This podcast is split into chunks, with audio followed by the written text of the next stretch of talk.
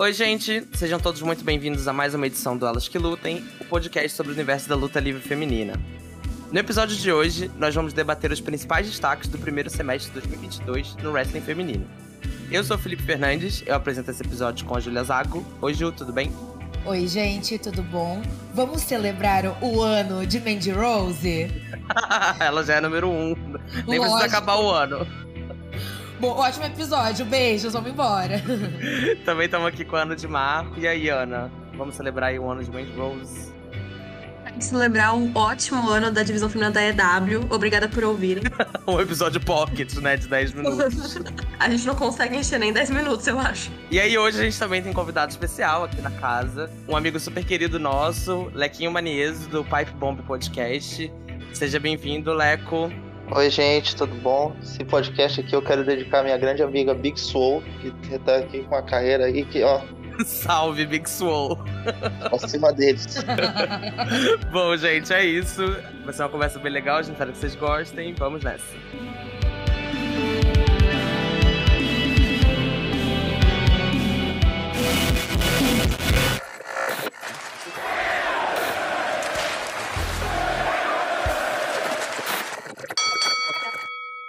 Bom, gente, finalmente chegamos aí na metade de 2022, né? E aí a gente resolveu se juntar aqui no podcast para fazer um balanço de como tem sido esse ano e destacar aí as nossas lutas, wrestlers, duplas, rivalidades favoritas desse primeiro semestre.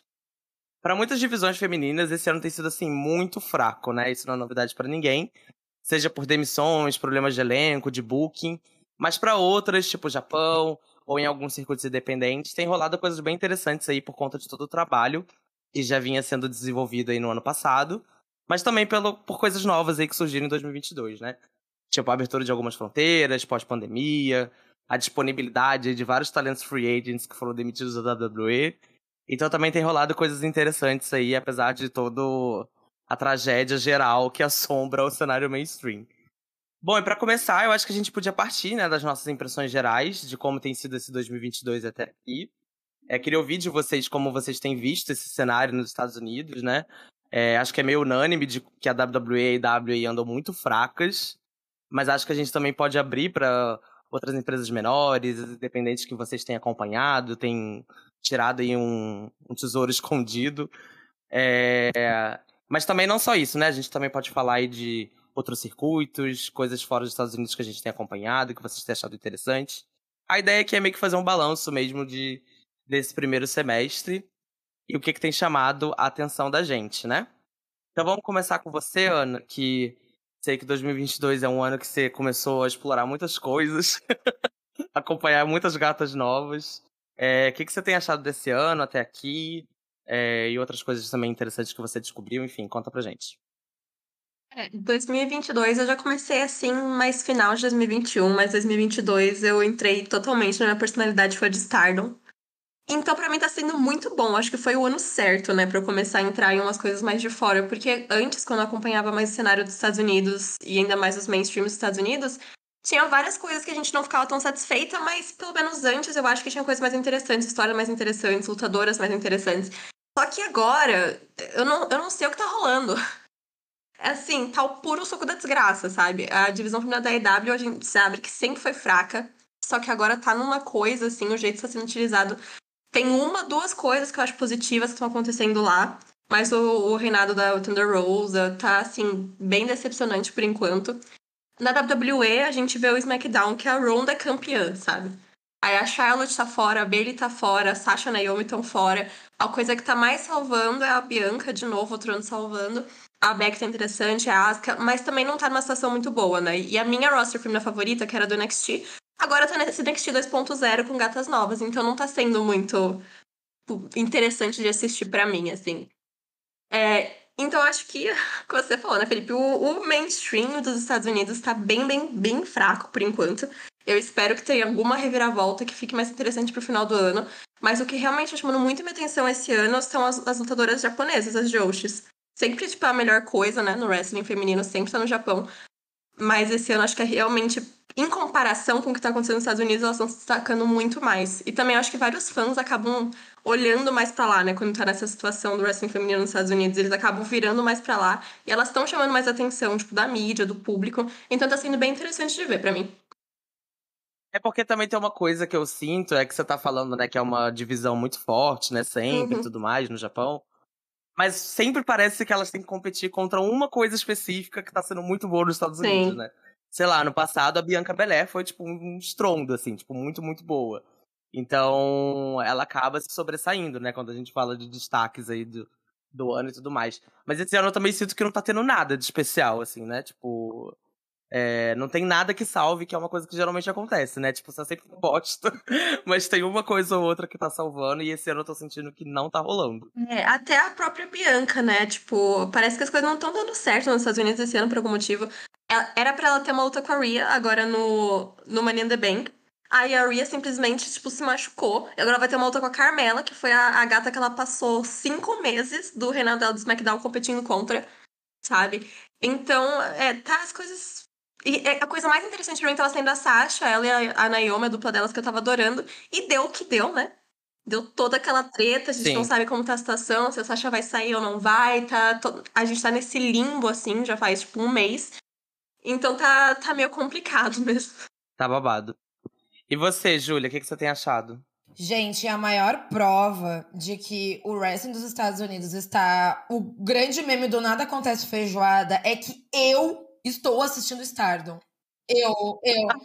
Quem me conhece sabe que na época das divas, no Divas Era, onde todo mundo assistia Shimmer e falava. Vamos assistir, baixar o volume 39, assistir, sei lá, luta da Madison Eagles, não sei o quê. Eu ficava, não, eu não quero, eu quero assistir WWE, Divisão das Divas. E amava, era maravilhoso. Mas a gente cresce, a gente amadurece. E esse ano eu, eu, eu assim, ó, vou ser bem sincera com vocês. Quando eu vi o Felipe, o Fernando, e que são meus amigos mais próximos que acompanham Stardom, eu via e eu pensava, putz, se eu tiver que pegar Stardom pra assistir, eu vou ter que pegar, assim, ó, sentar uma semana e acompanhar desde o zero. E vai ser muita coisa de tempo. Mas na verdade, não, sabe? Tipo, eu assisti, foi, eu acho que o Flashing Champions, né? Foi o final, foi no final de maio. Quando eu é. comecei a assistir e me apaixonei pela viciosa saia, que parecia fazia muito tempo que eu não me empolgava tanto com uma lutadora, assim, que eu assistisse, assim, e ficasse, nossa, maravilhada. E realmente, gente, as lutas da Stardom estão se sobressaindo muito. Eu acho que o retorno da Kairi pra, pra Stardom também deu uma movimentada, que era uma lutadora que a gente tava sentindo falta. Gente, ela não lutava desde 2020, sabe? Desde o auge da pandemia. Então, eu acho que tem muita coisa positiva acontecendo na Stardom e é o que o Felipe falou, não tem nada nos Estados Unidos que esteja em confronto com isso, sabe? Então, tá sendo muito legal de acompanhar, assim, de abrir esses horizontes. Nível de wrestling impecável, as meninas se matam ali, elas aplicam moves bem diferentes, é uma coisa completamente fora da caixa do mainstream, sabe? E tá valendo muito a pena acompanhar. Agora, vo- voltando aos Estados Unidos, é bem o que eu sabe? Tipo, tá todo mundo se machucando, o booking é o bom e velho arroz e feijão, nós temos Bianca num reinado que não tá acontecendo nada de bom, a Ronda Rousey campeã do SmackDown, o NXT Mandy Rose com o reinado desde outubro, e, e também contrapartida, né, a maior concorrente da WWE diretamente, que é a AEW, simplesmente tem um dos melhores rostos, porque contratou muita gente do NXT Black and Gold que foi demitido. E ficou melhor ainda esse ano, né? O A amiga tá né, impecável, sério, tá muito bom. Eu não sei que, por que, que eles não pegam a Ring of Honor e realmente, tipo assim, Tony Khan, se você quer imitar a WWE, vai lá e pega a Ring of Honor e que transforma no NXT Black and Gold 2.0 e bota a galera pra lutar e boca coisa legal, sabe? Sim. Quer, quer copiar, então copia direito. Então, tipo assim, é muita lutadora boa. Tipo, a, a Mercedes Martinez tem um cinturão lá. Gente, breaking news: Mercedes Martinez é campeã da Ring of Honor, sabe? Ninguém sabe, ninguém assiste nada, porque é um booking muito podre, sabe? Então, é uma desvalorização enorme, sempre foi, mas compensava no nível de wrestling. Mas hoje em dia não tá compensando, sabe? A Thunder Rosa, que foi uma das maiores lutadoras, dos maiores destaques de 2020, principalmente, hoje é uma pessoa extremamente apagada, sabe? Então, o dela tá super morno. Então eu- o que eu percebo é que o wrestling mainstream tá muito preguiçoso, sabe? Tá muito Uhum. arroz com feijão, não quer inovar. Parece que eles pensam, tipo, principalmente a WWE, né? Ah, a gente já fez várias coisas, então se contenta com o que tem hoje. Então não tá nada empolgante, sabe? Tem muita gente fora, muita gente lesionada, muita gente machucada, então tá bem desmotivador, assim, de acompanhar. Mas tivemos algumas lutas, né, que a gente até vai mencionar ao longo do episódio, que foram legais. E é isso, sabe? Eu me rendi a Stardom, gente. Eu tô amando que ela Lutem virou fã clube oficial da Saia Kamitânia sobre isso. A gente vai mudar o nome do podcast, né? Pra Stardom Quest. Saia- Saias que lutem. Saia que luta. Saias que lutam. O nome do podcast vai ser Elas Usam Saia. Eu amo. Que ódio. Bom, Leque, aproveitando aí essa sua deixa maravilhosa, conta pra gente o que, que você tem achado aí desse ano. Que, que você descobriu aí de coisas novas, enfim. Te falar que, assim, é, wrestling feminino tem sido a coisa mais divertida que eu, que eu vejo durante o, o dia e durante a minha semana. Porque, principalmente por causa de Josh mesmo, eu gosto muito de, da, da Stardom, como todos nós aqui gostamos. E eu acho que é, um- é uma coisa que você, mesmo quando você vai procurar material anterior para você ter uma certa referência, assim, quando você descobre alguma coisa hoje e vai ver o que veio antes, é muito gostoso esse processo. Então, eu acho que em, em 2022 e, e pegando um pouco de, de antes, está sendo muito bom descobrir a, a história da, da Stardom, não só dela, mas outras empresas japonesas também, como a, a Oz e a Ice Ribbon, assim, que a gente acaba descobrindo por causa de gente que eu vejo na Stardom hoje em dia. Inclusive o amor da minha vida, a Tecla, que é a, né, a minha futura esposa. Vi uma luta dela hoje, hein, Lequinho? A gata. Ah, é, Aí a ela maior meteu uma bicuda na boca da, da, da Tanakano. Gente do céu. Eu acho que a gata perdeu 27 dentes. ela tem um molho, a bicha tem, ela, Ela tem tem. o ela tem, ela tem o Zirigdum. Ela e eu gosto muito dessa desse aspecto do Japão que eles têm um- personalidade, tá ligado? Todos os lutadores ali, eles têm uma um motivo por trás deles, não é só um, um lutador apagado, uma gimmick que não, não, não tem muito porquê de ser. O, nos Estados Unidos a gente tem algumas lutadoras boas no circuito independente, mas tem muita merda também, e tem muita gente merda com destaque, que a gente vai falar mais pra frente, né? Ellie Cat, beijo. E o, meio, o, o mainstream tá, tá ruim, né? Tem a Bianca que salva, a EW tem a Jade Cargill que salva, e só. Aí De resto, pô, Thunder Rosa tá patético, nem luta bem, tá fazendo luta boa. Aí o booking da WWE tá uma bosta. Você tem Raquel, pô, Raquel Rodrigues é sacanagem. Não, Raquel Rodrigues e Ronda Rousey com destaque na divisão é, É os fuder, quatro né? R's, Esse né? SmackDown, gente, pelo amor de Deus. Castigo do monstro, sim, ele voltou. O mais temido por todos. Os quatro R's é muito bom. Ronda Rousey, Raquel Rodrigues. Raquel Rodrigues e R.R. Soares, né? Pastora. King of Trios 2023, né? A Raquel com aquele sorriso, gente. eu- O pessoal tentando forçar ela como babyface. Eu fico tipo, amiga, não. Simplesmente. Como que o Vince não. falou pra ela, Ju? Sorri mais, amiga. Vamos lá, bota um sorriso nesse rosto. Ei, cadê minha guerreira? Daí ela entra com aquele sorriso, parece travada, travada de bala, assim. Eu fico, amiga do céu, pelo amor de Deus. Bom, a Raquel sempre foi muito fraca, né? Isso a gente vai discutir mais pra frente. Então, nada de novo sobre o Sim. sol. Exato, mas é. Não, ela é terrível. A EW e a WWE estão complicadas. A TNA ainda. Não é mais TNA, né? Impact. Eu sempre falo TNA. Mas o Impact ele ainda dá um caldo a mais. Eu acho que o Impact ele mostra ainda alguma qualidade, apesar de também ter muita gente ruim. É, e agora eu acho que a divisão feminina vai num rumo que, que me agrada muito, particularmente.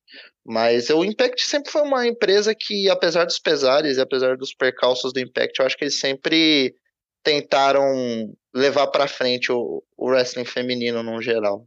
É porque eu- eles também têm uma coisa que eu gosto muito que você pontuou sobre o Japão, que eu acho que eles tentam dar muita personalidade pra divisão deles também, né? Tipo, desde sempre, a gente até comentou isso aqui num episódio que a gente fez especificamente sobre os dinossauros aí do, do Impact, que todo mundo na divisão parece que tem um personagem, que tem algum desenvolvimento, né? Não...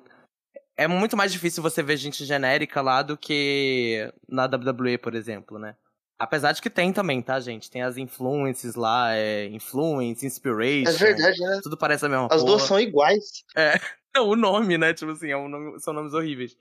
Mas também tem muita lutadora com bastante personalidade. Eu, o meu único problema, assim, com a Impact, de modo geral, é que eu acho que eles têm muita dificuldade de fazer as coisas deles serem relevantes, assim, tipo. É muito. Por mais que você veja uma luta, ela é boa e tudo mais. Eu sempre tenho a impressão de que tem alguma coisa que falta pra gente conseguir se importar com aquilo que a gente tá Não vendo, prende, sabe? né? É, eu não sei o que, que tem acontecido, assim. Não sei se é uma coisa minha. Não, eu compartilho da, É, ou é uma da coisa mesma, deles. da mesma, É. mesmo sentimento. Assim, Sim. parece que não te faz, tipo assim, você assiste uma luta boa ali e parece que não te dá um gostinho, tipo, nossa, eu vou ligar Quero meu mais, né? computador, meu, é, meu, meu- minha TV na quinta-feira pra saber o que vai acontecer.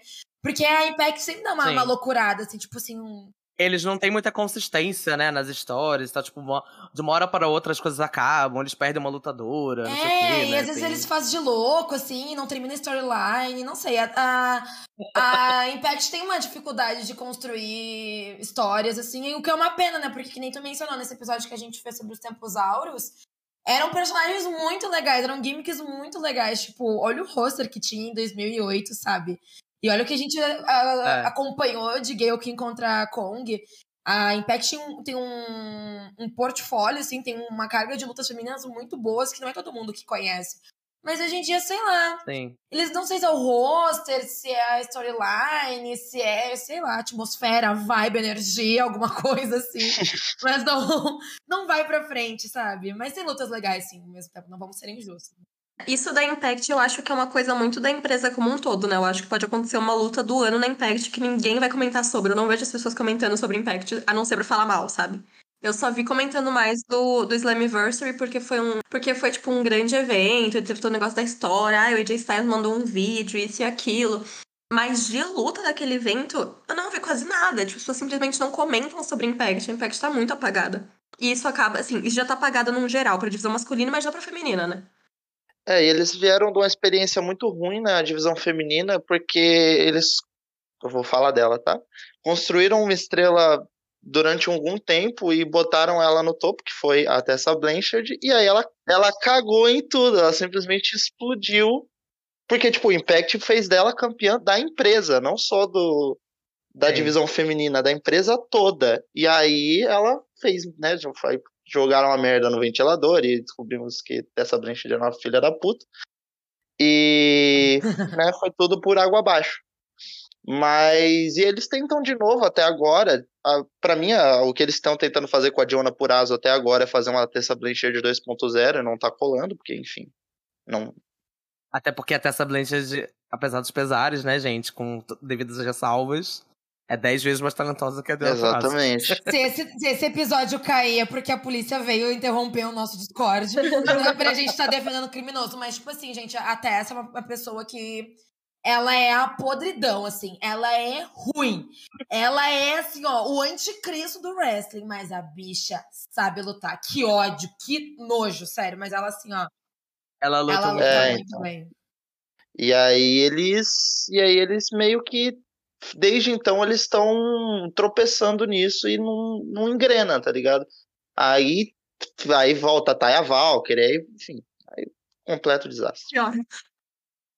Nossa, Taya Valkyrie pra mim é uma das maiores negações do wrestling. Eu acho, eu acho um absurdo a pessoa lutar no México e lutar de uma forma tão lerda que nem ela. Gente, Deona Purazo contra Taya Valkyrie, que rolou esse ano, que a Deona perdeu o, o título da, da Triple A pra, pra, Ta- pra Taya. Gente, a luta é muito devagar. Que horror, que luta horrível, sério. É ruim, eu né? sou, eu sou, assim, ó, muito fã da, da Taya Valkyrie. É, mas apesar de tudo, eu acho que o elenco da Impact é muito, muito bom, assim. E eu acho que em 2022, especificamente, o elenco deles tá bem legal, sabe? Tipo, você vê que a gente tem a Tasha Steves, que manda muito bem, a Jordan Grace, que já tá há muito tempo e é maravilhosa. A gente tem a Mick James, que é uma presença que eu amo, sabe? Tipo... Eu amo, gente, ver a Mick James Ela é televisão, sabe? perfeita, ela é. É, eu acho que ela contribui muito, assim, em muitos aspectos. De você ter essa figura veterana, assim, sabe? Igual a Mickey. Gente, eles têm a Masha Slamovic, sabe? É, contratada. Não é pouca coisa. Agora eles têm a Mia In, enfim, tem muita mina talentosa lá. A Gisele Shaw também. Que eu sinto que às vezes eles não. sei lá, não, não sei se eles conseguem encontrar ali um caminho de conseguir valorizar essas estrelas, essas histórias. Mas também não é como se eles cagassem pra divisão, igual, por exemplo, fica evidente com a EW, sabe? Uhum. É, um, é um limbo ali que você não consegue entender muito bem o que, que acontece. Esqueceu de mencionar a Chelsea Green também. Grande nome. Oh, não. Essa, essa é onipresente, né? Essa eu sinto que tá em todas Tem as cinco empresas. contratos assinados essa daí. Gente, deixa eu fazer um, fazer um questionamento. Trivia. Trivelas que lutem. Quantas vezes Madison Rain se aposentou e voltou para Impact? Trocentas, né?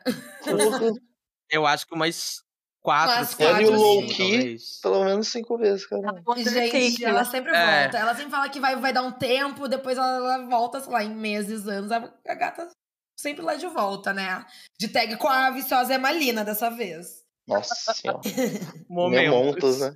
Queria falar que eu acho que essa contratação da Mia Yim foi uma coisa muito acertada, tanto pela parte da Mia, de não ir pra EW, né? Quanto pela parte da Impact. Eu acho que agora, com a Mia na divisão, óbvio que eles já tinham muitas estruturas boas antes disso, mas eu acho que a Mia é uma coisa diferente e é uma coisa que pode impulsionar a divisão mais ainda. E ela voltou com tudo, né? Eu amo essa a entrada dela que ela tem feito, que ela entra com os bofs, assim, com umas máscaras. Ela tá querendo se arriscar mais, né? Eu acho que todo o tempo que ela ficou reprimida na WWE, não podendo fazer o que ela mais gosta de fazer, que é fazer spot arriscado, ela tá descontando agora. Só na Queen of the Mountain, ela, tipo, ela e a Chelsea Green jogaram numa escada numa mesa. Ela fez o spot do Shelton Benjamin de escalar a escada e dar um swanton, sabe? Então acho que ela realmente vai se destacar mais ainda esse ano. Mas o que eu ia comentar é que que bom que ela tá fazendo uma, uma outra run na Impact de uma forma mais decente, né? Porque eu lembro que ela, antigamente, há uns anos atrás, ela debutou na Impact com uma Jade, que era uma das capangas da, Nossa, da Terry Terrell, do, da grande stable, o, Terry. Terrell. Puta Nossa, que ela pariu. era ali, ela é a Marty Belli, era as capangas dela. A grande stable Dollhouse, o terror da Gayle King. Que bom que agora ela tá sendo bem utilizada, né? E, e com a Agora moral é lá em Mia In, né? Obrigado. Simplesmente, simplesmente Mia Yin. É que depois a Retribution, né, amiga? Eu acho que não existe mais fundo do poço, né? Ela não tem nada a perder, né? A pessoa que foi pra Retribution, né? Exatamente. Tipo assim, tudo que vier é lucro a partir daí. Bom, vamos passar então pras lutas, gente. É... Acho que a gente podia começar a destacar aqui as coisas que a gente mais gostou nessa meta... nesse primeiro semestre de 2022. Acho que luta é um bom início, assim, né? As melhores lutas, as melhores rivalidades. Que, que vocês viram que mais chamou atenção e que vocês mais gostaram até aqui? Começar com você, Lequinho? Opa, vamos. Vamos sim. É, eu anotei aqui, sim, eu ainda anoto as coisas, que eu sou um troglodita. Acho que a primeira luta do ano que, que, que me chamou a atenção, e aí vocês me ajudem com o nome da pessoa, mas é a, a Miyu Yamashita contra a, a Hiro da Shopee, como que chama a menina? Mizuki. Isso, do Shopee. Ela Ai, meu mesma. Deus. Amigo, arrasou, sério. Meu Deus. É, não, ela, ela é igual a Rico, né? Mas eu assisti essa luta por causa do Felipe, porque ele virou pra mim e falou, assista. Eu falei, ok. E essa luta, assim, pra mim, até agora, tá difícil de chegar perto. Teve lutas muito boas, mas eu ainda acho que essa luta é a que mais me impressionou nesse ano. Não sei se é porque tava bem no comecinho do ano, mas ela é. Ela é muito absurda, assim, ela é muito. Muito pesada, sabe? Ela é, ela é física de um jeito. De um jeito quase estranho, porque ela é. Ela parece que elas estão correndo contra o tempo enquanto elas lutam, assim. e Eu acho muito legal isso. E é muito fácil de assistir essa luta também, né? Nossa, demais. Você assiste assim, eu.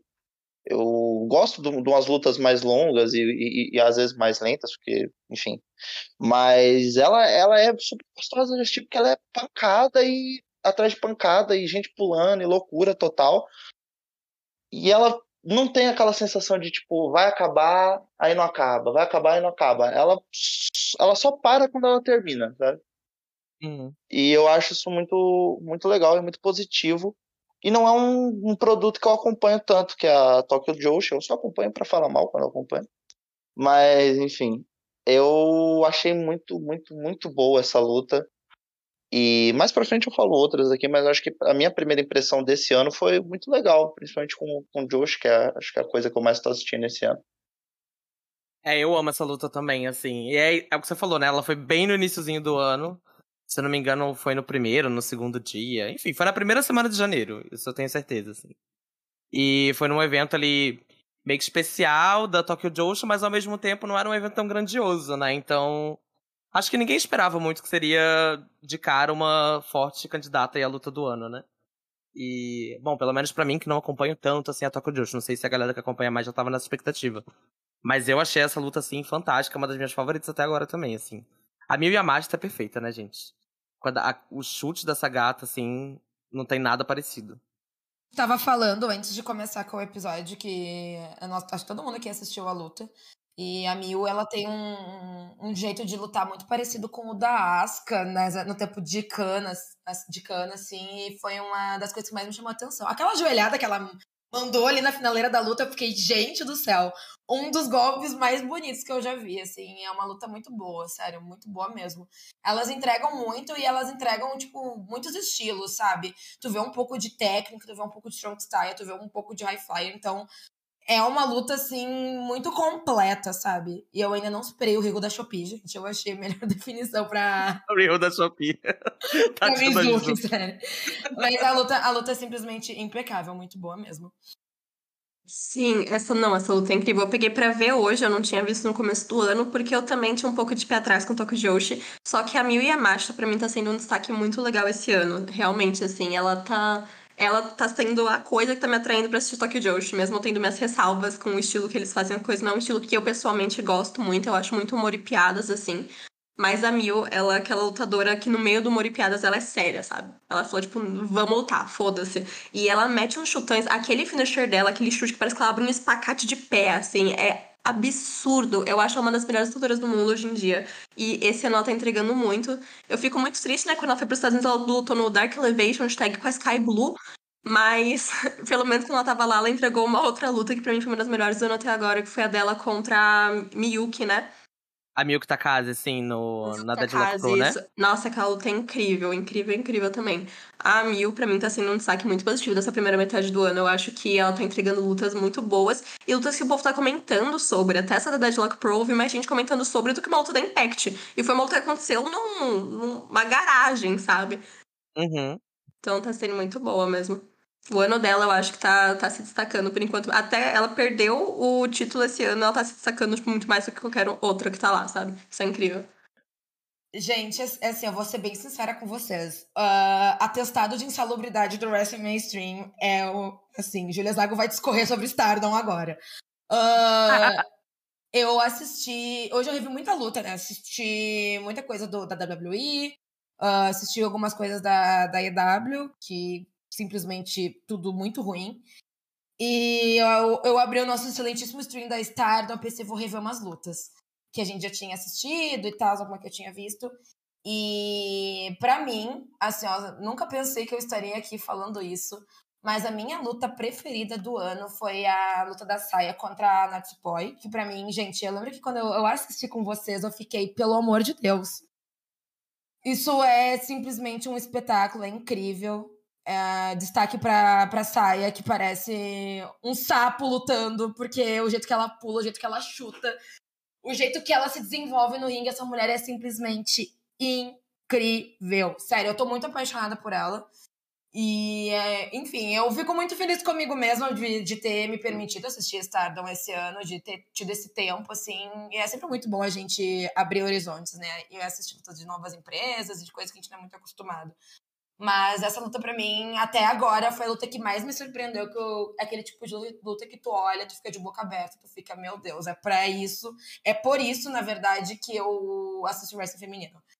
E essa luta é muito, muito, muito boa. Mas vou pontuar também que, que pra mim, da WWE, a luta que eu mais gostei até agora foi Bianca contra Beck contra, contra Asuka no Hell in a Cell, que, enfim, performance absurda da Asuka, um comeback incrível dela, mas não não bate, tipo assim, a luta do ano, sabe? Mas de mainstream acho que foi que eu mais gostei, assim, do, dos Estados Unidos e tal.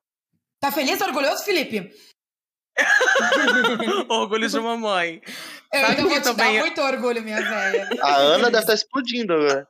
É, isso que eu ia falar. Sabe quem também é muito fã da lutadora Saia Kavitani? Ana de Marco. A gente, eu e a Ana, você tem que entender que a gente divide um neurônio só, gente. A gente gosta das mesmas pessoas. Você literalmente citou a minha luta do ano. A minha luta do ano também foi Saia contra Natsupoi. Até agora. E eu acho que a Saia, desde que ela ganhou o White Belt, a luta dela, tipo, que ela ganha o White Belt contra a Tanakano, pra mim foi uma das melhores lutas do ano passado e aconteceu no penúltimo dia do ano, sabe? Aquela luta foi incrível. Desde que ela ganhou, ela só tá fazendo umas lutas que eu acho que estão muito boas. E agora eu acho que pra frente também só vão vir lutas muito boas até ela eventualmente perder o título. Eu gosto muito da luta dela contra a Natsupoi, pra mim, minha favorita do ano. A contra a Mirai, eu tava no estado de nervos assistindo, porque eu tava jurando que a Mirai ia ganhar o título, porque ela ganhou o Cinderella Tournament, né? Aí eu falei, já era. É, acabou o reinado da nossa Fênixinha. Em todos os posters do Flash Champions, a Mirai tava maior que a Sai. Eu falei, é, foi, a Sai todo dia postando textão, foto com a White Belt. Eu falei, foi com Deus, né? Foi com Deus, já era. E aquela luta foi, tipo, eu juntou com a emoção que eu tava, com essa incerteza se a Sai ia reter ou não. Então foi uma luta que você fica todo segundo, assim, nervoso de assistir, sabe? E é muito, muito, muito bom. E eu acho que a Sai combina muito contra lutadoras que tem esse estilo mais strong style, que nem a Mirai, mas ela também faz funcionar com pessoas que têm um estilo que nem a Natsupoi, que é mais high speed, né? E, e agora ela vai ter uma luta com a Scarlet Kid, que eu acho que tem super potencial para essa luta do ano. Ela tá tendo um ano que eu acho que tá sendo ótimo, desde que ela ganhou o White Belt no passado. E, ai, gente, Saika Mitani, assim, minha lutadora favorita atualmente. Eu acho essa mulher impecável e é bizarro que ela tem, sei lá, dois anos de experiência de wrestling, sabe? Mas eu acho que outra lutadora que eu tô amando muito as lutas dela. Eu acho que ela tem um, destaque muito positivo e tá chamando muita atenção, muita atenção do público estadunidense. É a Azumi. Nossa, a Azumi, ela, ela, explodiu assim de um jeito com os gringos. Achei assim, do nada, né? Foi só o Dave Meltzer mencionar a Azumi, que nossa. Uau, Azumi. Mas ela realmente tá sendo tudo isso, né? E, tipo, dá pra ver que o Rossi ac acredita nela como tudo isso. Teve a Steel Cage da Stardom, ela ficou no, nas últimas duas. Ela fez um dos maiores spots, talvez o maior spot da noite, que foi o Double Foot Stomp do topo da Cage, sabe? A, a luta dela contra a Starlight Kid foi super bem avaliada. Foi uma ótima luta, né? Não foi minha favorita. Eu gostei muito da luta dela contra a Mei Suruga. Não foi uma luta que eu tava esperando nada, mas eu achei incrível. Eu acho que a Azumi também tá tendo um ano muito bom. Acho que de lutas favoritas. E que de mainstream a Júlia também falou, né? A Triple Threat da Helena Cell das meninas foi ótima. Mas também eu acho a luta da Beck contra a Bianca na WrestleMania muito, muito, muito boa. Acho que desde as entradas, o look da Beck perfeito, ela entrando naquele Uber dela, depois a Bianca com a banda, assim, desde o começo você já sentia parecer que era um evento, de verdade. E a luta foi incrível. E depois, quando elas meio que refizeram a luta, colocando a Asuka no meio, ficou melhor ainda. Também uma outra luta Stardom, que eu acho que foi muito destaque esse ano, ainda mais pelo estilo que foi super diferente, foi a da Shuri contra a Risa Séria. Essa aí eu acho que sensacional. Se vocês não conhecem, então conheçam. Por enquanto, esses foram meus maiores destaques do ano. Essa luta foi babado. E ela foi bem diferente porque ela foi super. Não sei, assim, acho que todo mundo tava esperando uma luta longa, muito mais lenta, né? Enfim, até pelo mais o estilo das duas, mas foi super curtinha, objetiva, paulada, é, porradaria sincera. Bicuda. Uma... É, bicuda na cara, foi fantástica mesmo essa luta. É uma das que eu mais gosto desse ano também. Eu achei ela, ela sensacional também, essa luta, maravilhosa. É muito boa. Mas essa luta da Beck com a, com a Bianca, para mim foi uma das grandes surpresas desse ano, sendo muito sincero. Eu não tava esperando nada dessa luta. Tipo, claro que assim, eu não tava esperando que a luta fosse ruim. Mas, diante de tudo que a gente tava vendo recentemente é, da Beck, enfim, que não é uma lutadora que eu sou tão fã, assim, é, eu fiquei muito impressionado com essa luta, assim, foi disparado. Eu acho que talvez seja uma das melhores lutas da WWE desse ano, de fato. Não sei se é a melhor, porque eu sinceramente não vi as coisas dos Boffs esse ano. Mas de divisão feminina, sem dúvida, uma da... a melhor, eu acho até. Eu acho que se pá masculina também, viu? É, eu ia falar exatamente isso. Eu posso estar sendo 100% parcial, mas eu acho que, por exemplo, a Triple Threat das meninas no Hell in a Cell é melhor do que o Main Event, que ganhou cinco estrelas lá do set do Code, né? Mas, enfim. Eu tô tentando detalhes. lembrar alguma luta masculina aqui que tenha sido melhor, mas não consigo lembrar também, não. As melhores lutas que a WWE fez masculinas foram as do Code aí, de retorno. É, né? Elas não passam essa luta, não. Mas é, é o que a gente tava falando da, da Bianca esses dias no Twitter, né, Fê? Que ela é um talento que talvez a gente não, não tenha noção agora do tamanho que ela tem. Porque a Bianca, ela é uma. Ela é coisa de outro mundo, cara. A Bianca, ela é um, uma parada, assim, que a gente lê sobre quando a gente fica velho, sabe? Ela Sim. é outro tipo de talento. Ela, eu tenho muita, muita resistência a acreditar em talento natural, Mas a Bianca, ela é talvez uma das provas de que talento natural exista, porque eu acho muito difícil ela não ter nascido para ser wrestler. Ela é perfeita para isso. Ela é inacreditável, assim. Aquela, quando ela acaba aquela triple threat, ela tá comemorando assim. Acho que foi um dos poucos momentos esse ano que eu olhei e falei, caralho, caralho. Ela é um talento geracional, né? É, ela é, ela, ela te dá essa essa sensação de que você tá vendo alguma coisa importante, por mais que o resto Sim. do evento não te dê isso. Total. Nossa, a, essa luta da, da Beck contra a Bianca no, na WrestleMania foi uma luta de WrestleMania mesmo, sabe? Tipo, o maior evento do ano da WWE. E elas entregaram uma luta muito, muito boa. Tirando o momento que Becky Lynch tenta pular da terceira corda, que sempre termina em tragédia, que devia ser banido. Arrancou o olho da Bianca.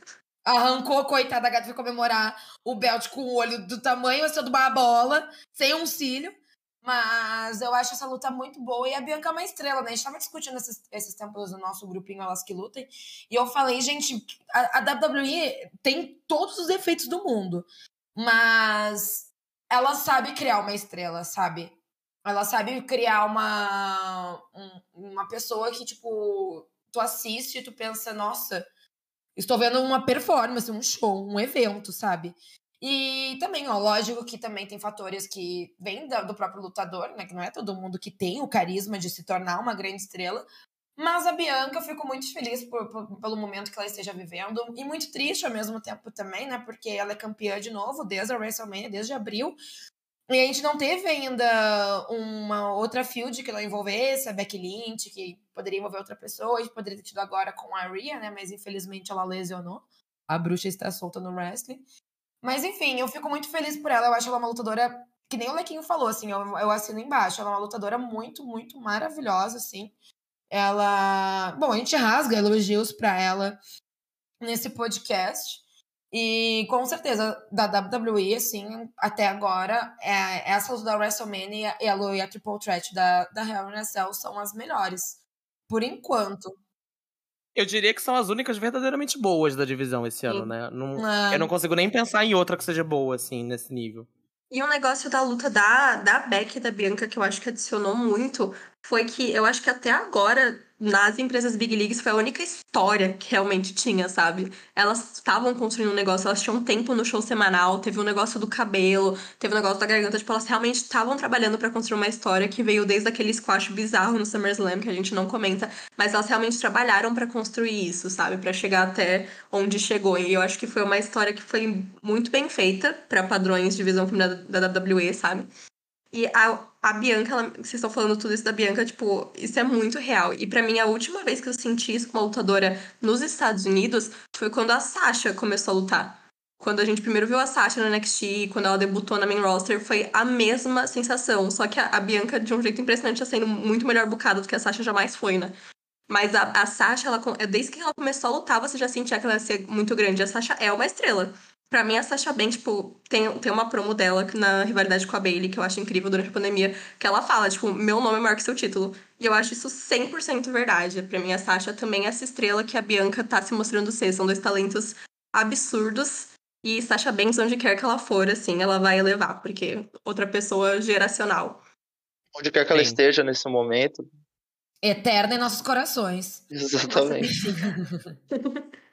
eu vou pontuar um momento. Uh, não é nem a luta. A luta foi bem qualquer coisa, bem arroz e feijão, mas vou falar um momento que eu preciso trazer pra, tipo assim, melhor do ano até agora, nesse primeiro semestre, que foi o retorno da Lita. Não posso deixar de pontuar isso. Foi um momento muito, muito bom. Muito bom, né? Porque, tipo, é muito. Eu acho que qualquer pessoa que é fã da Lita acompanhando há muitos anos fica muito inconformado com a forma que ela saiu, com a forma que foi a last match dela. Então, ver ela voltando, tendo todo o carinho do público, sendo aclamada desse jeito, e, tipo, lutando do jeito que pode, com a idade que tem. Ah, e ela se preparou muito, muito mesmo. Ela foi até no México lutar, sabe? Pra, pra conseguir treinar, e enfim. Ela tentou mesmo fazer um comeback. E muita gente julgou ela porque ah, na Royal Rumble ela não voltou essas coisas, mas ela mesma conta que na Royal Rumble ela era muito de última hora. Ela foi liberada muito de última hora pra lutar, sabe? Então ela até fala que ficou meio triste que na Royal Rumble não conseguiu dar a performance dela. Mas eu fiquei muito feliz, gente, de verdade. Tipo, a bichinha merecia um desfecho, assim, legal na carreira dela, sabe? E todo mundo sabe que ela tipo, não é que nem a Trish que faz um retorno por mês, assim, tá o tempo todo aparecendo. E é o que torna mais especial, né? Nossa, foi uma luta, tipo, que deu um quentinho no coração, assim, que eu fiquei, nossa, que bom que ela conseguiu ter esse encerramento na, na carreira dela. Foi na Arábia Saudita? Foi. Nem tudo são flores. Mas eu fiquei muito feliz por ela, de verdade. Não, esse Dalita, esse, esse retorno dela foi super legal mesmo. Acho que muito por isso que você falou, né? Pela a sensação de você de você ver uma lutadora tendo uma última luta digna, né? É claro que assim, ninguém tá, foi ver essa luta esperando que fosse a luta do ano tecnicamente, mas ela foi uma luta muito especial desse ano de fato, assim. Acho que muito também pelo encontro geracional, né, dela com a Beck, que é uma, uma lutadora que se inspira muito nela. É, a Beck se inspirou muito na Lita, né, no caso. É, então foi, eu acho também que foi uma, um, um dos grandes destaques aí da WWE, bem lembrado. Eu concordo com muito o que vocês falaram aqui, acho que Natsupoi e, e Saya é uma das minhas favoritas do ano. É, Beck contra Bianca também, a Triple Threat da Harry Nacel. Mas uma outra luta da Stardom, assim, que para mim me chamou muita atenção, muito por clubismo também, que é uma lutadora que eu amo, ninguém. É, não é novidade para ninguém que foi a luta do World Climax, desse show grande que eles fizeram em março, é, da luta da Shuri defendendo o título mundial contra a Julia, que é uma, enfim, uma rivalidade que eu já tava esperando muito tempo acontecer, né, de dupla que se separa e, e se enfrenta finalmente. E eu acho que é uma luta muito física, assim, muito do estilo que eu gosto, assim, de, de assistir. Acho que eu nunca vi a Julia com tanta vontade de matar alguém igual ela tava com a Shuri naquele dia cabeçada pra tudo que é lado, uns suplexos que pareciam que quebrar o pescoço da Shuri. Eu só fico pensando no preparo físico que elas têm para aguentar esses suplexos que elas ficam fazendo uma nas outras. A Shuri também tem um dado momento que ela mete um chute na cara da Julia.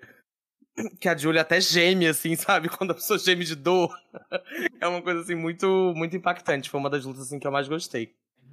É, essa, essa, essa rivalidade é bem legal, né? No geral, assim, acho que a, a Júlia provavelmente, não a Júlia Zago, no caso, né? A Júlia. Obrigada, amor, pode me elogiar. Ela vai ser a próxima campeã da Stardom. E, e eu achei, eu, eu, eu não achava que essa luta ia tirar o título da Shuri, assim, eu não achava que a Shuri ia perder agora, mas eu fiquei, sabe, quando você assiste a luta fica, hum, poderia ter sido. E eu acho que a Júlia ela tá muito pronta para levar um, um, um tempo assim o título, sabe? Para mim ela é uma uma das pessoas que a Stardom pode contar para levar um, um Renato nas costas. Ela e a Momo, eu acho que, que são duas pessoas que estão bem prontas assim para para serem serem campeãs da empresa. E essa luta é muito, quem critica essa luta tá maluco, cara. Completamente piroca da cabeça. Porque, cara, elas lutam bem demais assim. E elas têm uma boa química. Então, como dupla e como rivais, né? Exato. Uma coisa dessa luta que eu senti que foi uma luta muito boa. Eu adoro a parte que a Shuri dá com aquele negócio que separa os comentaristas que ela dá na cabeça da Julia com aquilo, muito boa. Só que é uma luta que dá para você perceber que elas ainda estão segurando. Que elas não estão fazendo 100% da violência do que elas podem fazer no ringue, porque a gente sabe, né, que vai ter uma rematch e que na rematch provavelmente a Julia vai levar o título. Então deu para ver que elas entregaram uma luta muito boa, mas elas ainda estavam segurando muito coisa. Então acho que quando chegar essa rematch vai ser luta do ano, assim, vai ser babado. Segurando muita coisa, né? Uma arma no bolso, é, né? Vai tirar e vai tirar. Na próxima luta vai entrar a Julia com Akira Rokuto e uma katana. E aí. E vai ser uma inferno match.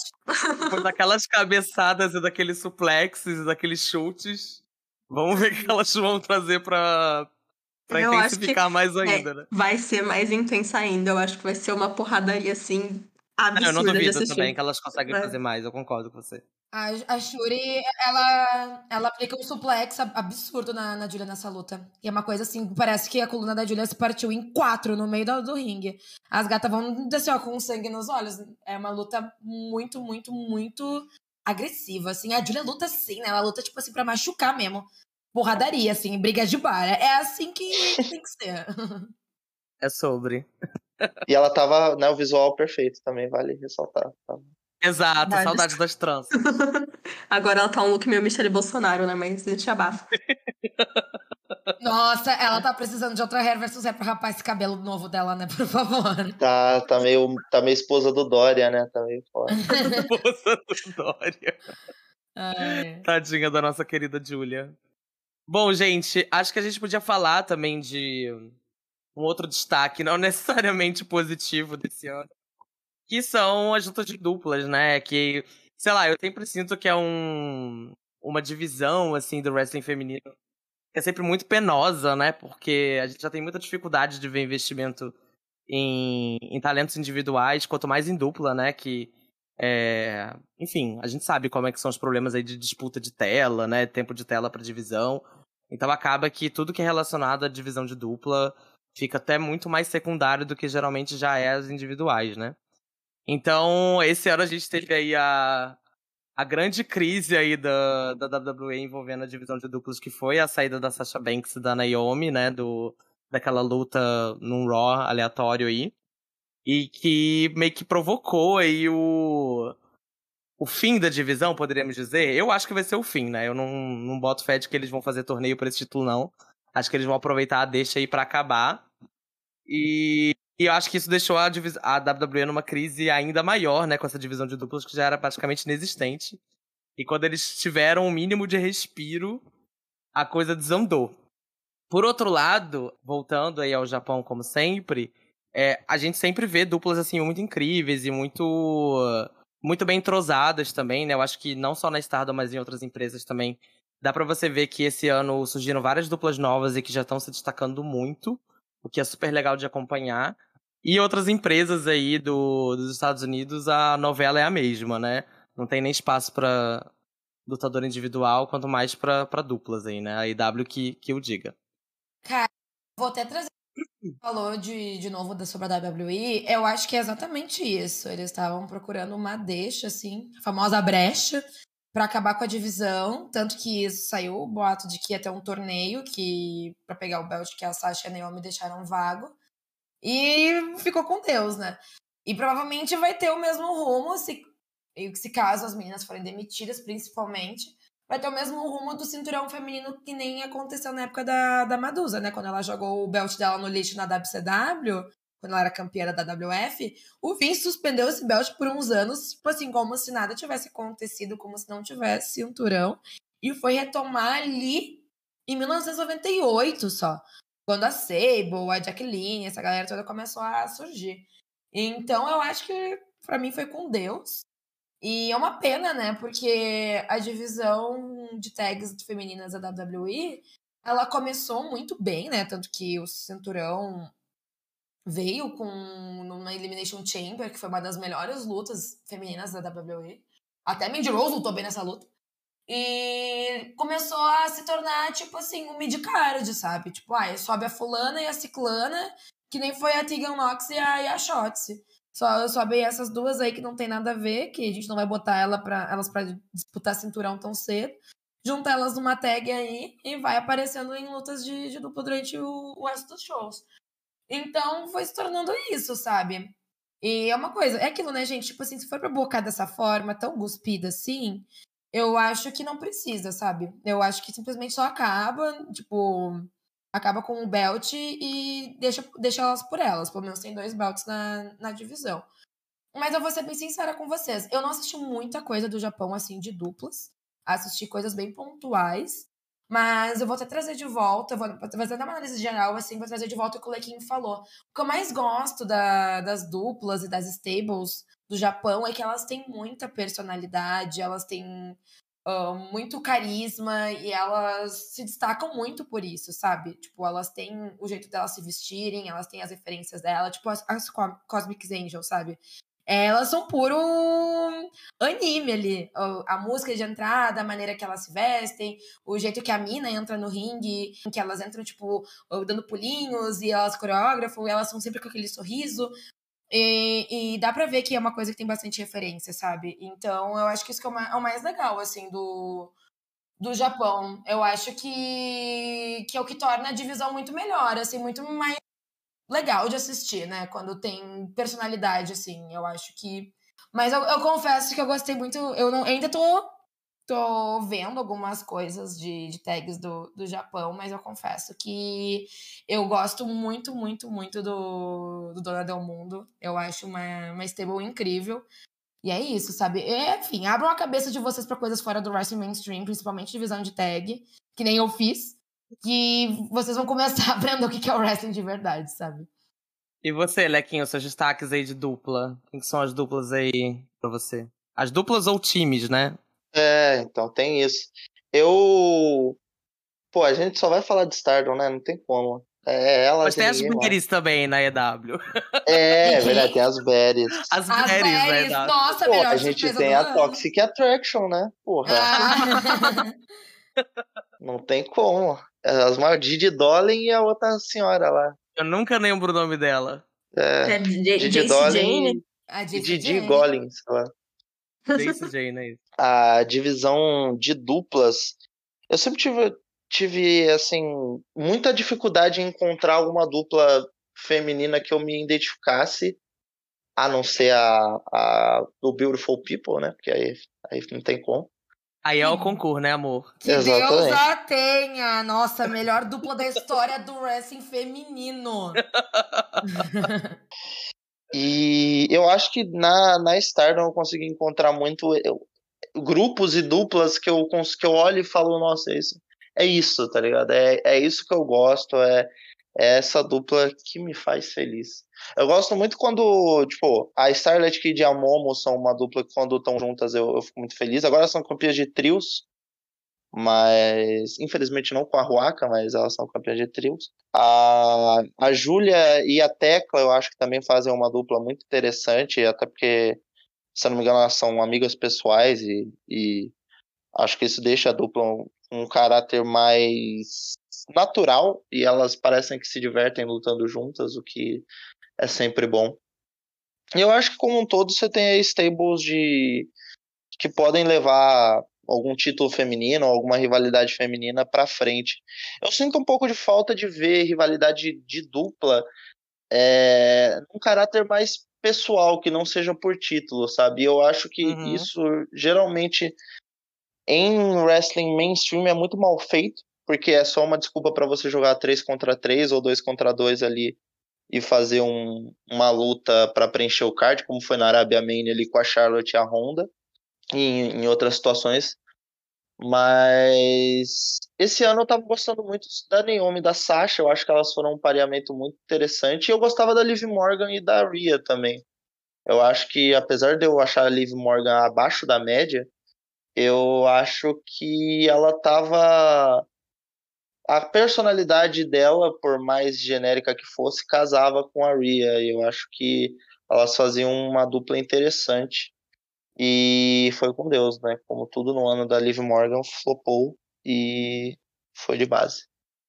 Não, é impressionante como a WWE conseguiu acertar duas vezes com duas duplas tiradas de última hora esse ano e eles acabaram muito rápido, né? Da Sasha, da Naomi e da Rhea e da Liv. Em Exato. um mês onde já não tinha mais ninguém.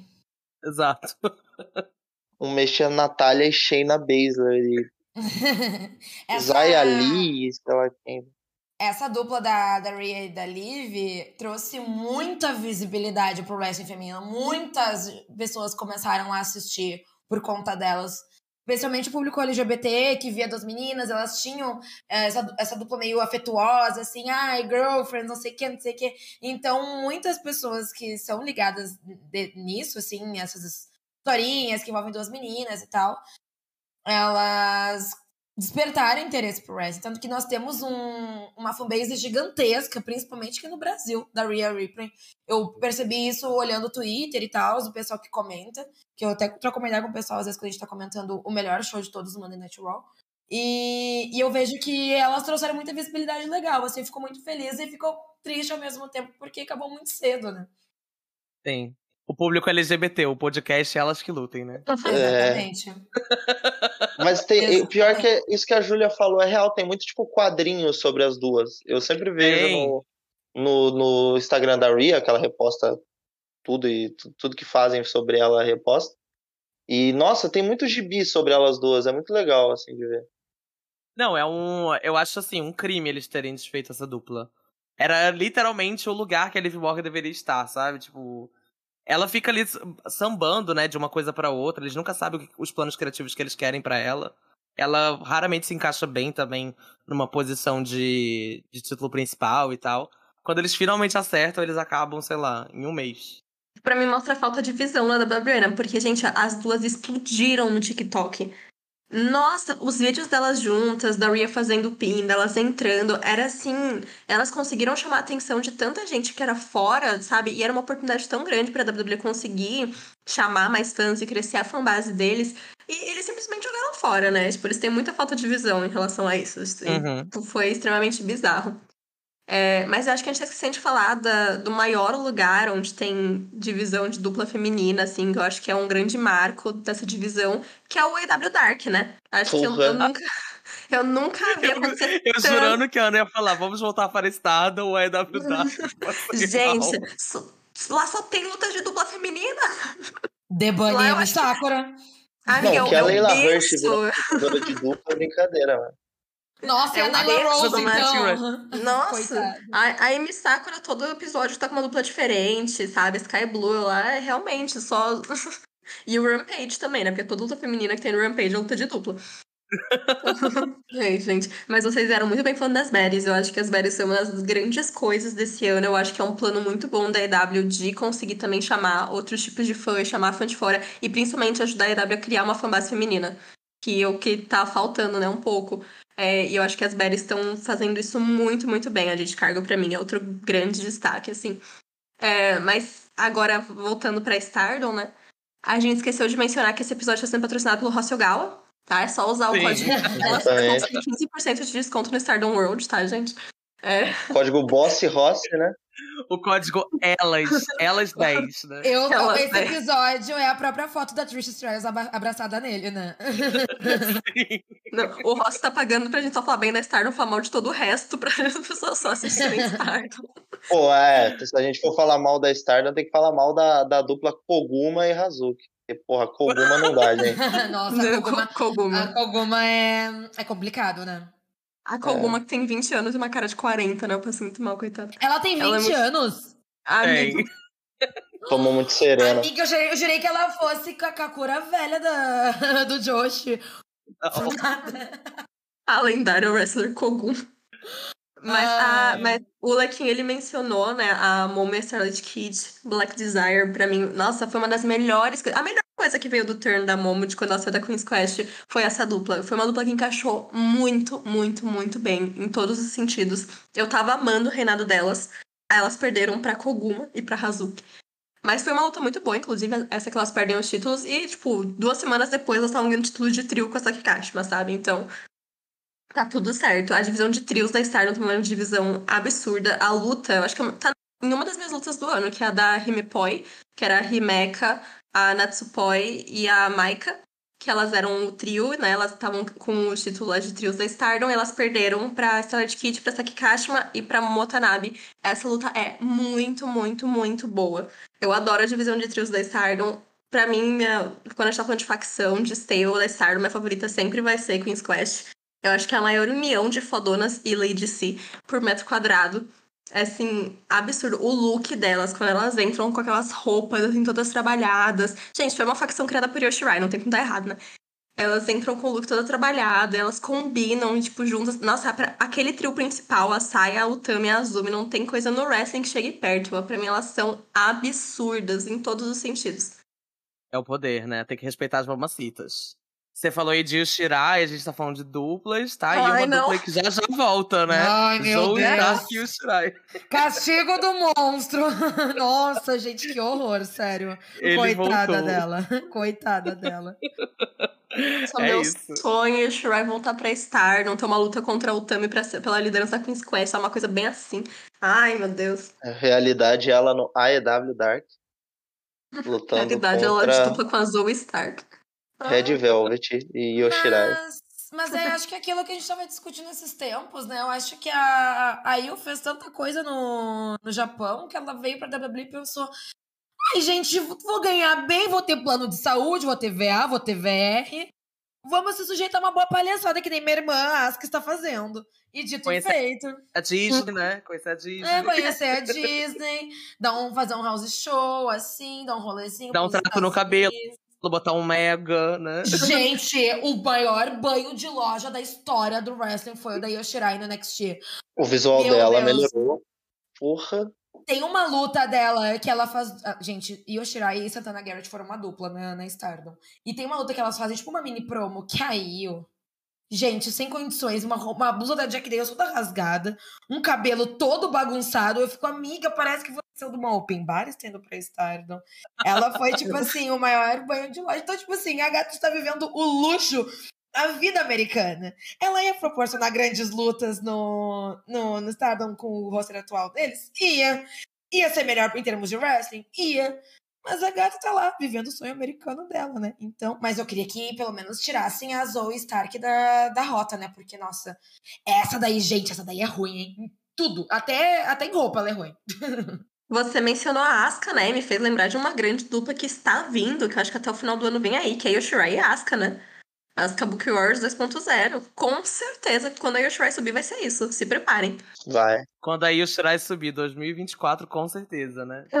Depois da Copa, vem aí. Mas é isso, gente. Acho que vocês passaram por todas as duplas aí também que eu acho interessante. É, Acho que no Japão, Black Desire, a Momo e a Starlight Kid são as que eu mais gosto também.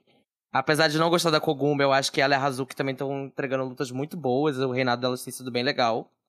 E nos Estados Unidos, as coisas boas que existiam morreram cedo. Na WWE, pelo menos, né? Que era a Sasha e a Naomi a Liv e a Rhea. E na EW a gente tem aí as Berries, que infelizmente não tem contra quem lutar, né? Porque não existe stable, divisão de duplas, enfim. Nem elas, né, se organizam também como dupla e, trio, porque raramente elas fazem lutas de equipe, né? Bom, gente, acho que pra encerrar um pouco a nossa discussão, antes da gente partir aí pras, pra, pra entrega dos troféus, a gente podia falar um pouco também desse próximo semestre que tá pra vir aí, né? A gente acabou de entrar aí no segundo semestre de 2022. E ainda tem muita coisa legal pra rolar, né? A gente tem. Na WWE, a gente ainda tem a Money in the Bank, que geralmente é, muda muito a situação das coisas. A gente tem possíveis retornos aí também da, de pessoas lesionadas, como a Bailey. É, a gente tem o SummerSlam, que geralmente também programam momentos mais grandiosos. Enfim. Na IW, a gente tem pay-per-views grandes aí também, que a gente provavelmente vai ter uma lutinha ou outra qualquer. Nada Prova- diferente do padrão. Provavelmente deve ter mais um torneio vindo aí. Exatamente. Nada de novo sobre o sol em relação ao EW. É, no Japão, a gente tem aí o Five Star Grand Prix, que é o maior torneio é, de luta livre feminina anual. Tá pra chegar e já começar logo no mês que vem. Também é, promete mudar muitas coisas, enfim. Coisas aí pra rolar. Rivalidades aí que podem continuar. O que que vocês têm esperado aí de, pra esse segundo semestre que vocês acham que pode se destacar bastante, assim? Seja de luta, rivalidade, nomes, pessoas que estão se revelando aí na cena. O que, que você acha, Ana? Eu acho. Minha maior expectativa é o Renata Thunder Rosa vir aí, né? Em algum momento. Ah, Ela vai gata, pro- não. Ana, a gente tá no.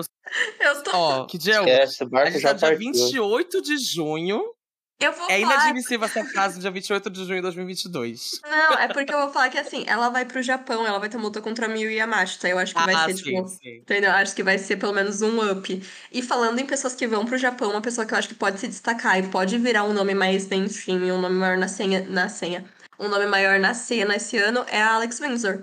A senhora Will Ospreay, né? Pra quem não sabe, namorada do Will Ospreay.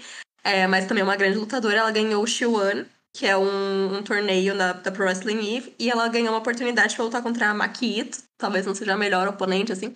Mas ela, ela ganhou essa oportunidade pra ir pro Japão. Eu acho que ela no Japão pode entregar coisas boas, assim. Eu acho que ela é uma que vai ganhar mais atenção esse ano, porque o trabalho do ringue dela tá sendo ótimo, ela tá se destacando. Então ela é uma expectativa que eu tenho. E- e também vai ter um negócio esse ano que eu tô com muita expectativa, que eu acho que vai ser ótimo, que vai ser o primeiro show de crossover da Stardom da New Japan.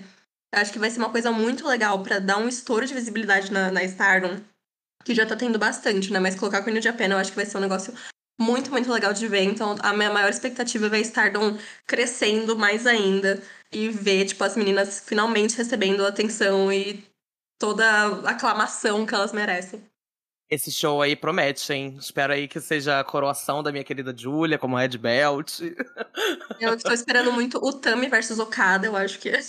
Com certeza vem aí o Tami. O Tami versus Okada contra o bebê, né? Uma triple threat. e você, Júlia, expectativas aí pro segundo semestre?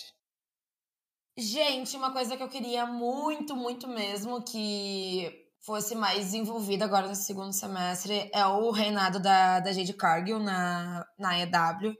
Eu queria muito que essa field dela contra a Atena nos proporcionasse uma luta legal, num pay-per-view, com uma construção decente. Posso estar sendo um pouco iludida? Posso. Mas eu queria muito que o reinado dela fosse mais trabalhado, sabe? Igualmente ao da Thunder Rosa, né? Mas o dela eu acho que não tem muita expectativa mais. Eu acho que a gente já percebeu que o padrão da EW para reinados femininos é são reinados longos e sem muito destaque, assim, mas é algo que eu gostaria que mudasse no, no mais pro final do ano. E da WWE, enfim, gente, Legal, muito legal esse episódio. Tchau, obrigado por ouvirem. WWE, gente, zero expectativas pra nada, assim, sabe? Eu sei que vem Nem aí, pro vai- retorno da Bailey, amiga? Ai, amiga, do jeito que tá bocado esse, esse show, mas enfim. Não. Eu, eu, queria, eu queria que a Bailey voltasse no, no SummerSlam ou em algum show grande, assim, da WWE, que ela tivesse um booking legal. Meu- o meu sonho era que ela voltasse peitando a Bianca, né? Mas tudo indica que a Beck vai ganhar essa maleta e provavelmente já deve recuperar o cinturão. Então eu não sei quando que vem aí um Bailey versus Bianca de novo, né? Mas queria muito que elas voltassem a se enfrentar, né? Porque a Bailey tava com uma luta marcada contra ela no antes de lesionar. Então, eu desejo muita prosperidade pra divisão do mainstream. Eu acho que muita fé, muita saúde pra todas as lutadoras, que ninguém mais se lesione até o final do ano. E eu espero também que a Rhea, voltando dessa lesão, ela e o Judgment Day dê um, um up, assim, porque eu tava achando ela muito, muito legal nesse return. Foi algo que impulsionou muito a, a, a personagem dela. Eu acho que ela tava se sentindo muito confortável, tanto que ela mudou até a forma de se vestir, o jeito que ela tava falando, enfim. Eu acho que foi um up muito grande na, na carreira dela. Enfim, gente, wrestling mainstream é aquilo, né? Vamos ver o que acontece. E, e, no- e sobre o Japão, como eu não, eu não acompanho muito, vou continuar aqui vendo o que, que, que tem bocado até o final do ano e me inteirando cada vez mais, né? Porque, né? Esse wrestling mainstream tá complicado de, de acompanhar. Enfim, Tony Khan, escute esse nosso episódio. Por favor, pense que você tem um roster feminino e você tem muitas pessoas boas e, por favor, faça algo de bom até o final do ano. Obrigada.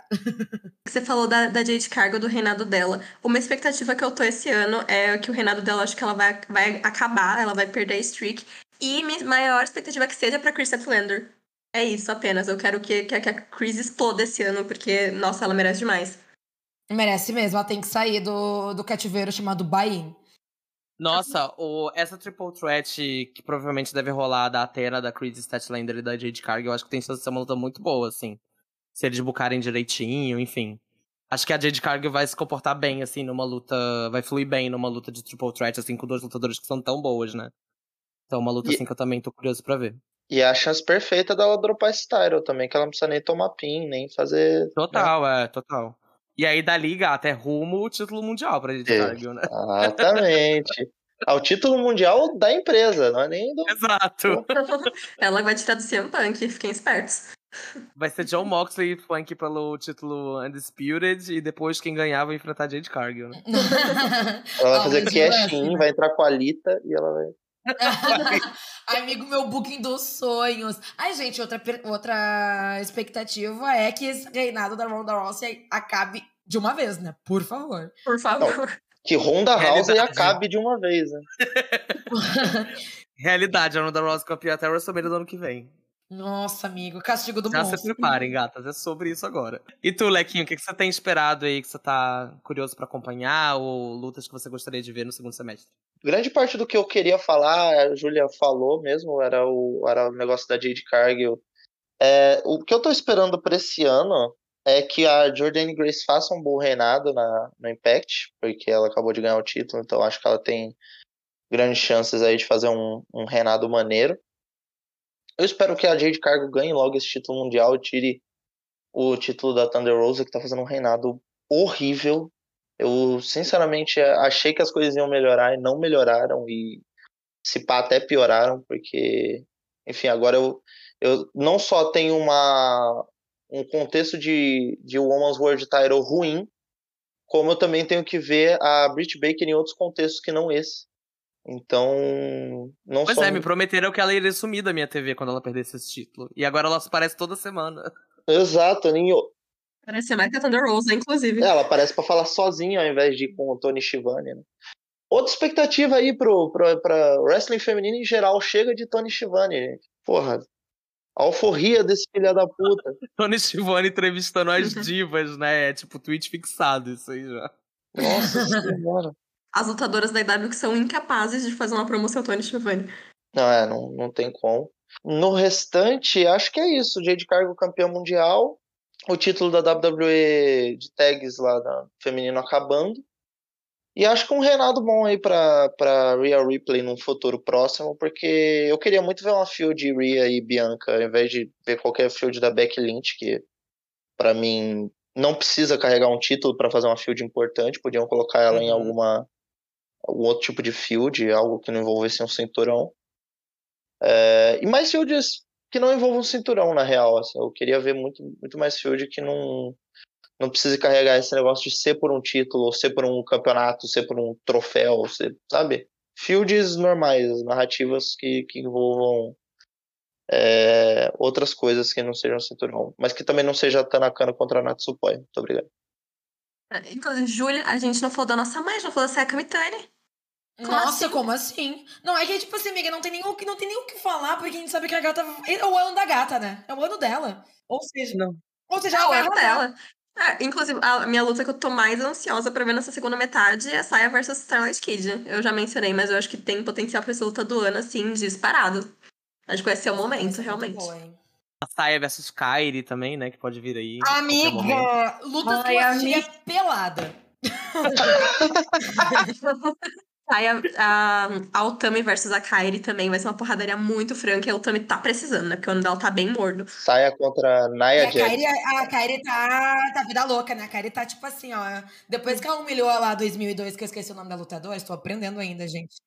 Às vezes vocês não me ensinam. Depois que ela fez aquela, aquela promo, escorração da menina no final da, da, do Flash Champions, que mandou a menina chorando para casa, eu acho que ela vai começar a ser um pouquinho mais. deixar um pouquinho o ladinho Hello Kitty dela e começar a ser um pouquinho mais, mais bad girl.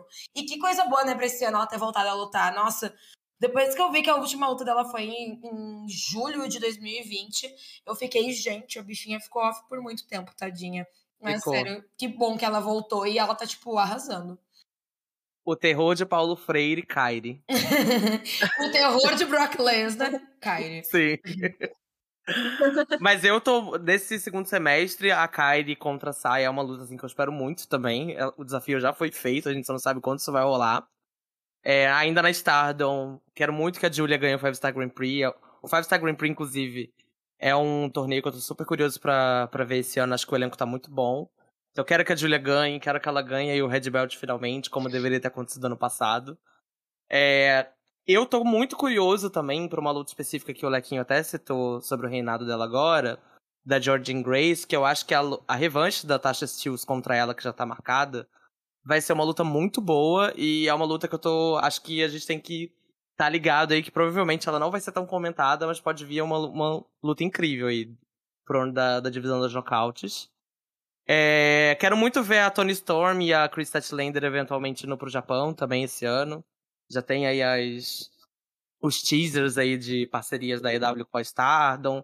Acho que elas podem ter uma luta aí no show de fim de ano. Seriam duas pessoas que queria muito ver no Japão. Acho que é um pouco isso, ver aí o futuro da Sasha Banks. Espero que ela seja demitida mesmo. Porque, ai, gente, a Sasha demite, vai fazer outras coisas. Quando ela quiser, ela volta. Não tenho dúvida de que, mesmo que a Sasha saia agora, ela volta futuramente. Então, aí são os meus desejos em meu wishlist pro segundo semestre. Minha cartinha pro Papai Noel esse ano. Exatamente. Bom, acho que então para encerrar de vez aqui o nosso episódio, vamos fazer aqui um bate-volta aqui que a nossa querida Julia Zago geralmente introduz aqui nos nossos episódios. É, sobre aí os, os principais destaques aí do ano. botar uma categoria e vocês dizem um nome só, quem que é a pessoa, a luta, a situação que vem à cabeça de vocês e que vocês mais gostaram aí nesse primeiro semestre. Melhor revelação. Quem foi o destaque para vocês de novatas ou pessoas que se repaginaram aí? Azumi. Eu acho que ela tá tendo um ano muito bom, com um destaque, assim, principalmente para fora. A revelação incrível. de 10 anos de carreira Azumi.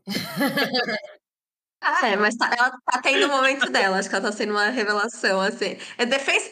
Felipe, Felipe, faz sentido, faz sentido. E a Miu também, a nova senhora Queen's Quest, muito boa, inclusive. A minha é Jade Cargill, por favor, melhorem o booking dela, porque, enfim, gente, num booking ruim a gata já consegue causar, imagina se tivesse um booking bom, né? a minha revelação é a Ruaca. Foda-se. É ela. Ela, é pô, futura Red Belt. Tô cravando aqui, pô, daqui, daqui 10 anos. alguém vai ouvir e falar: Caraca, esse cara tem visão. É a futura Red Belt, cara, tem um molho, não tem é. Eu acho que a minha é a Mirai, assim. Acho que desde que ela saiu da Tokyo Joshi no final do ano passado e foi pra Stardom, a carreira dela deslanchou, assim. Outro patamar.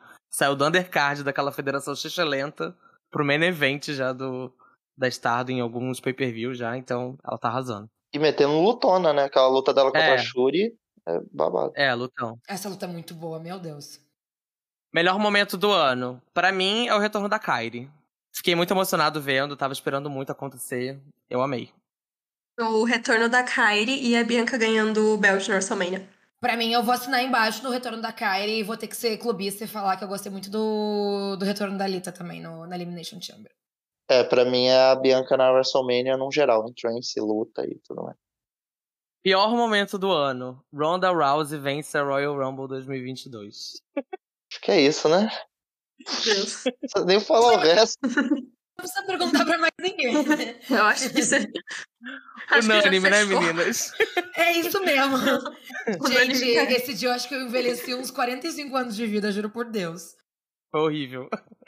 Enfim, já citamos várias lutas aqui dessa categoria, mas se você tivesse que escolher uma, melhor luta do ano. A minha é Shuri versus Julia. Saia Natsupoi. Saia contra Natsupoi. A Mil contra a Rio da Shopee. É isso. Melhor lutadora do ano até aqui. Saya Kamitani. Saya Kamitani. Kamitani. Undertaker. Não, Saya Kamitani. Ruaca. Ruaca. Shayna Baszler. Não, pra, pra, pra, pra não ficar só na Saya Kamitani, eu vou falar a Tecla, que ela realmente é a minha coisa favorita desse ano de assistir, assim, é o que eu mais me divirto. Né? Ela é maravilhosa. Apesar dela me odiar, eu, eu amo ela.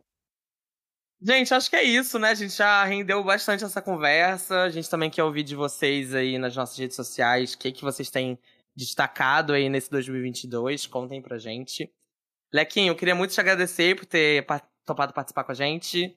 A gente já tava querendo chamar você há muito tempo para participar aqui. Estávamos esperando aí a ocasião perfeita para isso acontecer, que seja a primeira de muitas. Te agradeço de novo e divulga aí onde a galera pode acompanhar o Pipe Bombcast. Ai, gente, adorei participar de verdade. Assim, fiquei, fico muito feliz com o convite de poder, poder gravar com vocês. Eu, eu adoro o podcast de vocês. Para mim, vocês fazem o melhor conteúdo de, de, Acho que áudio e audiovisual do, do Brasil em questão de, de wrestling e, e wrestling feminino. É... E o Pipe Bomb, vocês podem encontrar a gente no Twitter, arroba PipeBombcast. E na Twitch a gente faz live toda semana, toda quarta-feira. Toda quarta-feira, porque a gente às vezes não faz. Mas geralmente seria toda quarta-feira em twitch.tv barra pipebombcast também. E a gente tá lá. É isso. Muito obrigado. Compre meu livro. Beijo. Arrasou, Lequinho. É isso. Sigam o Lequinho, o Pipe Bombcast. Comprem o livro dele. Sigam a gente também nas nossas redes sociais. No Instagram a gente tá no arroba elas que lutem podcast no Twitter no arroba elas que lutem pode. Fiquem ligados nas nossas redes para as novidades e para os próximos episódios. Beijos, tchau. Tchau, gente. Obrigada pela audiência. Tchau, galera. Beijo.